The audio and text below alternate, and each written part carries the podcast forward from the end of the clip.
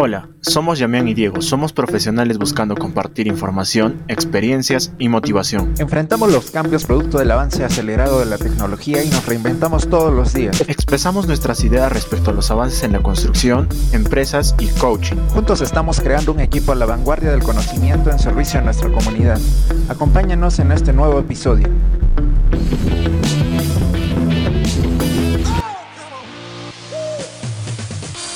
Bienvenidos a un nuevo capítulo denominado Países del Primer Mundo.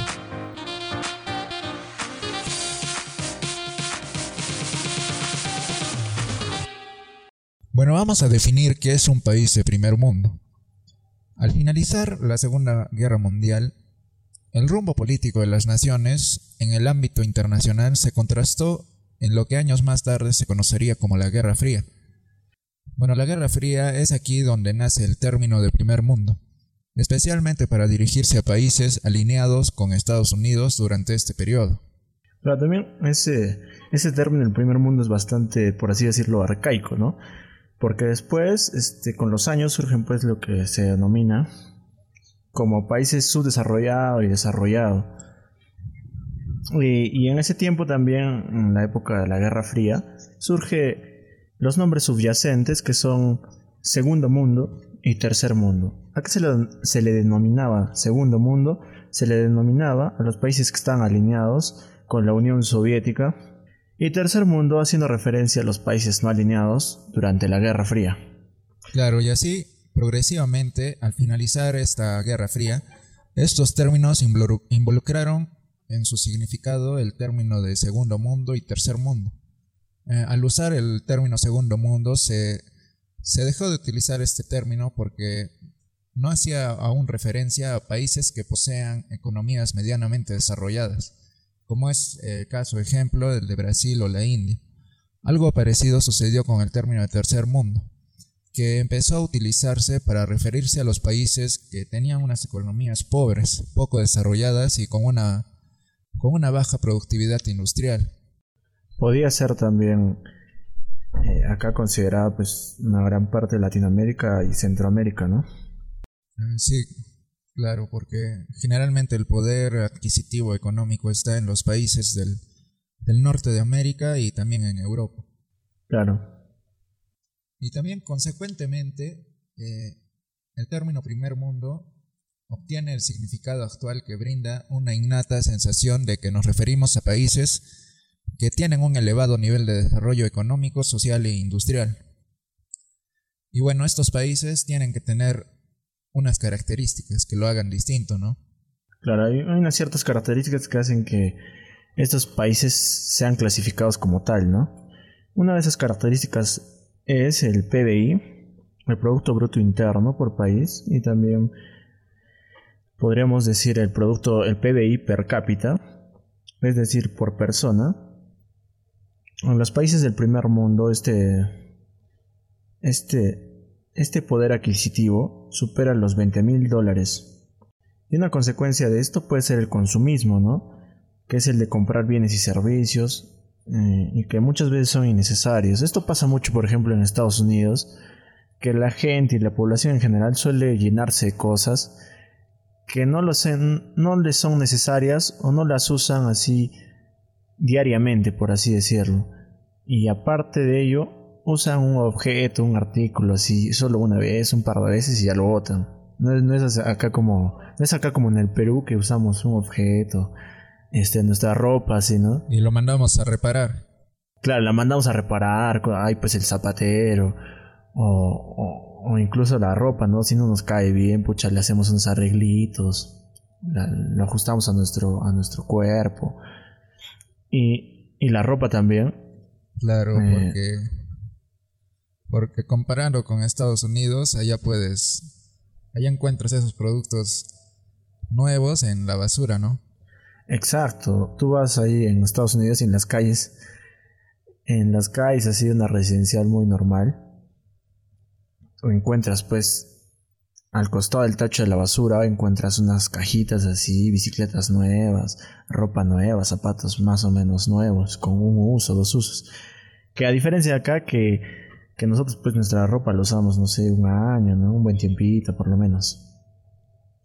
Entonces, eso es una consecuencia, digamos, negativa, por un lado, del, del desarrollo excesivo de los países, o sobre todo del centralismo y del capitalismo, ¿no? Claro. Otra característica muy importante que tienen que tener estos países de primer mundo sería que tenga una alta puntuación en el índice de desarrollo humano. En contraste, el índice de desarrollo humano eh, es la capacidad de medir los aspectos esenciales como son la educación y la salud, ¿no? En el caso de la educación se mide la tasa de alfabetización que tiene, por ejemplo, y en el nivel de salud se mide la esperanza de vida al nacer. Claro, una apreciación importante también acá, Diego, es el hecho de que no seamos un país desarrollado se debe pues a, la educación, ¿no? A la educación que, que muchas personas dentro del país no tienen acceso, a la tasa, a la alta tasa de desalfabetización, a la alta tasa de desalfabetización. Claro. Y un nivel de salud pues bastante precario, como ahora todo esto de la pandemia ha hecho mostrar, ¿no? La realidad de nuestro país. También podemos decir que un país de primer mundo tiene que tener un nivel de progreso tecnológico, científico e industrial. Es una de las características más resaltantes de un país de primer mundo, ya que tiene que poseer estos tres aspectos que muchas veces se ven reflejados en la complejidad de sus industrias y los productos que exportan al exterior como es el caso de Corea del Sur, que se dedica a la fabricación propia de sus vehículos, que son los más los que más eh, exportan a, los países de Latinoamérica.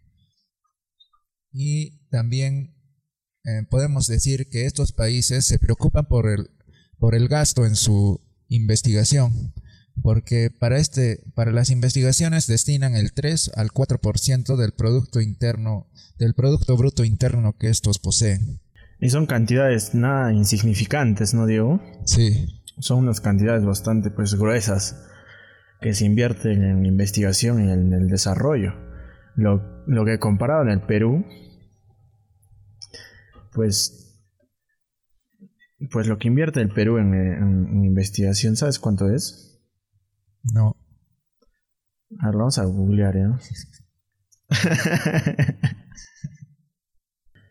Y comparando con el Perú, mira, Corea del Sur y Suiza tienen una inversión anual mayor al 4 y 3%, como tú lo has mencionado. Pero comparándolo al Perú, el Perú anualmente invierte el 0.12% del PBI nacional, el Producto Bruto Interno. O sea, imagínate, estamos al 10% de la, de la inversión de estos grandes países. Así que quizás e-, esos sean pues los motivos por los que aún nos falta mucho cambiar en, nuestro país, ¿no? Son cosas que debemos de cambiar, o las leyes, o los gobernantes. Y también mucho viene de nosotros, por, de nuestra parte, ¿no? Otra de las características también son pues de que, de que estos países del primer mundo tienen instituciones bastante sólidas, ¿no? Que garantizan la democracia, que garantizan la propiedad privada, el derecho, el, el Estado de Derecho, el equilibrio de poderes, la estabilidad, el, el, pluralismo político, o sea, aceptan bastantes ideas dentro de... Eh, aceptan distintas formas de pensamiento, formas de vida dentro de su país, religiones. Y también, es decir, no imponen, Y también tienen bajos índices de corrupción, a diferencia de nuestro país. Claro. A diferencia de nuestro país, porque nuestro país es uno de los primeros en índices de corrupción. Claro. Porque en los últimos años en el Perú, creo que desde el 2000 hasta la actualidad, todos los presidentes presentan cargos de corrupción. Y hasta al último presidente lo está reemplazando el vicepresidente, que es Martín Vizcar, porque lo retiraron por corrupción. Exacto, o sea, son datos abrumadores. Datos que que causa una gran decepción, ¿no? Sí. Por la parte, de, bueno, de todo el pueblo, que es, es a ellos, a nosotros, a, que nos representan, ¿no? Ajá. Y se deben también al pueblo. Entonces, los También otra característica también es que ellos tienen pues sectores económicos importantes, como la industria, que se caracteriza, que se, eh, como la industria que se caracteriza por sus grandes avances tecnológicos. Y también el sector terciario, ¿no? que es el sector de los servicios, que pueden ser sanitarios, culturales, educativos. Un documento también importante, digo, que está bajo la licencia de Creative Commons de parte del Fondo Social Europeo, dice que la finalidad de los países del primer mundo que tienen la finalidad de ayudar al desarrollo por parte de países desarrollados tienen un principio positivo pero tiene doble cara, porque muchas, veces, muchas veces brindan su ayuda para imponerse sobre ellos, es decir, que brindan su, su ayuda para aprovecharse de ellos, para aprovechar de sus recursos. Bueno, si esta ayuda fuera totalmente altruista, las naciones que la reciben deben, deben caracterizarse por el incremento del índice de su desarrollo, lo cual no es siempre así. Por ejemplo, en el caso de África y Latinoamérica, donde a pesar de los recursos recibidos, se ha producido un crecimiento negativo. Claro, también países como la República del Congo, Sierra Leona y Haití, estos países, por ejemplo, se han visto pues bastante beneficiados con esa ayuda de, países del primer mundo y, están en una quiebra absoluta, ¿no? Claro, porque generalmente yo creo que los países de, de subdesarrollados, como los de Latinoamérica, pues esperan, bueno, ya se acostumbraron a que los países de primer mundo les brinden ese apoyo y, y como que la costumbre les hizo mal. Y no sé, es un punto débil que, que los países de primer mundo ven en ellos. Claro, crea un tipo de dependencia, ¿no? Hace que no se desarrollen ellos por ellos mismos, porque si bien es cierto, Ah, muchos de esos países pues tienen bastantes recursos o recursos buenos que ellos podrían explotar y aprovechar para, para subsistir y brindar buena calidad de vida ¿no? a todos sus pobladores. Claro. Y, acá como finalidad, ¿cuál es la finalidad pues que persiguen estos grandes países, estos países desarrollados? En muchas ocasiones se persigue más que ayudar, se persigue más que ayudar en, muchas ocasiones, más que ayudar al país pobre, bueno, hay intereses de obtener algo a cambio. Claro.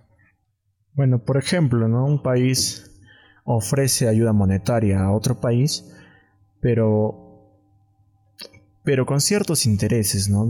porque al brindar ese dinero, ese dinero genera un interés, y al ser cantidades muy grandes, pues el país no, no alcanza a pagar, ¿no? Entonces esos intereses se van incrementando con el tiempo, de tal manera que, que a causa de esos intereses se condiciona a la hora de obtener sus recursos naturales, establecer industrias contaminantes o relaciones comerciales favorables para, para estos grandes países, ¿no? Claro, bueno, por ejemplo podemos poner que las empresas mineras son las que más eh, incurren en estas acciones contaminantes o acciones que, que, no, que no benefician al país, pero dando un incentivo económico a los pobladores aledaños a la mina, pues consiguen lo que quieren, ¿no? Extraer el material sin que les digan nada, porque prácticamente están comprando a los pobladores para que no para que no vayan en contra de la minería. Eso es lo que podemos decir un ejemplo de, de lo que hacen los países de primer mundo con los países subdesarrollados. Claro. Y, muchas veces pues esta ayuda no repercute en la población. O sea, puede, a veces bueno fuera que repercutiera en la población, sino que muchas veces pues se hacen contratos bajo la mesa, de tal forma que solo se, se, se benefician una, una, cantidad, una cantidad mínima de personas que podríamos llamarlo una oligarquía, ¿no? De mafiosos. Claro. Entonces, ¿quiénes, ¿quiénes acaban siendo beneficiarios de todo esta, de este altruismo disfrazado, por así decirlo, Diego? Claro, los grandes beneficiados definitivamente serían los países desarrollados, las grandes empresas y, como lo mencionaste, las oligarquías, ¿no? Que son los, la gente que tiene alto poder económico. Claro, alto poder económico dentro de un país y que por lo tanto muchas veces tienen la autoridad, ¿no? Y son las personas que deciden dentro de un país. Claro.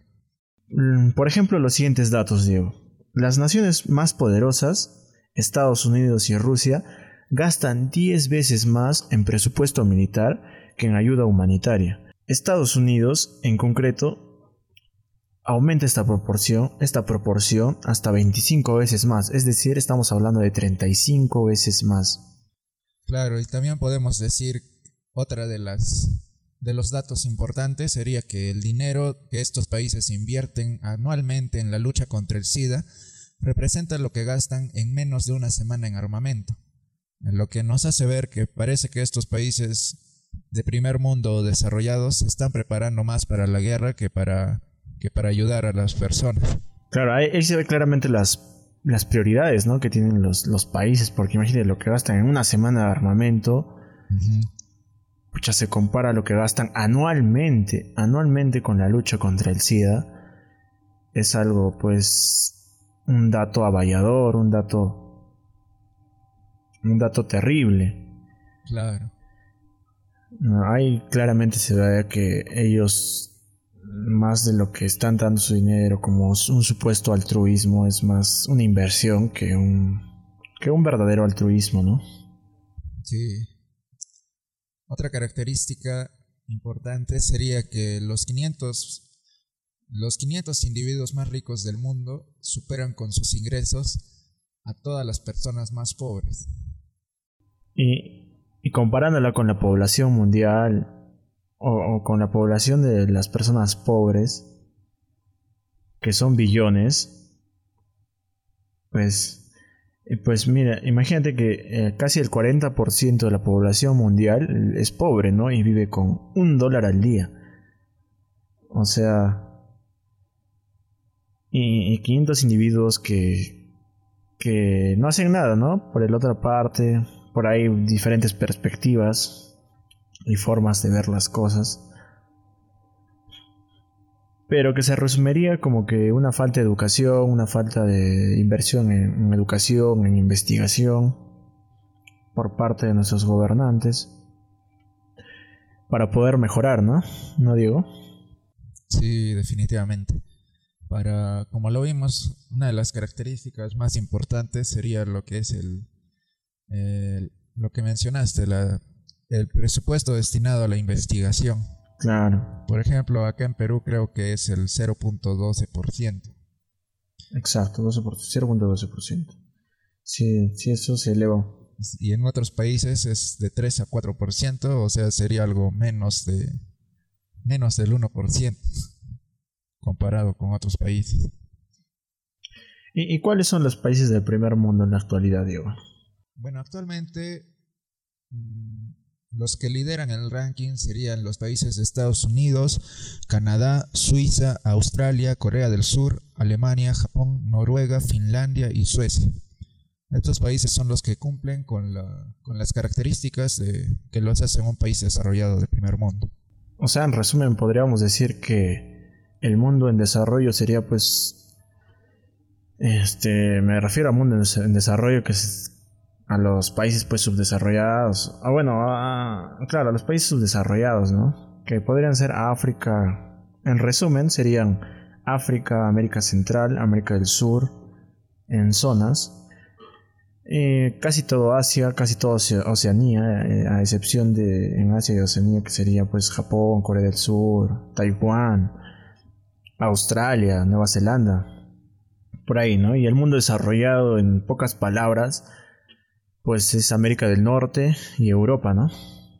Y digo, ¿qué podríamos decir como conclusión, como conclusión de, nuestro, de, nuestro podcast? Bueno, como conclusión podríamos decir que los países subdesarrollados, como, como en el caso de nosotros, el Perú, pues tienen todo lo necesario para volverse un país desarrollado, solo tienen que como lo dijimos, invertir más en lo que es las innovaciones tecnológicas, por decir, en investigación, en educación, invertir más en salud, en hospitales, en tecnología. Investigación, en pocas palabras, Diego, como resumen, sería pues tomar buenas decisiones, ¿no? Y las buenas decisiones vienen pues con educación, con bastante actualización y educación que son básicas para la adaptación al cambio, ¿no? Que es algo muy importante. Y eso no se va a lograr si, si seguimos pues con un 0.12% del PBI nacional en investigación. Entonces se necesitan tomar muy buenas decisiones en, ese, en esos ámbitos, ¿no? En esos temas. Sí, lo más importante sería erradicando la corrupción del país. De la mano con ello. Me parece perfecto, Diego. Y así concluye este episodio del podcast. Espero que les haya gustado. Y nos vemos en nuestro siguiente episodio, la siguiente semana. Vamos a seguir hablando de, más contenido para todos ustedes. Gracias, hasta luego.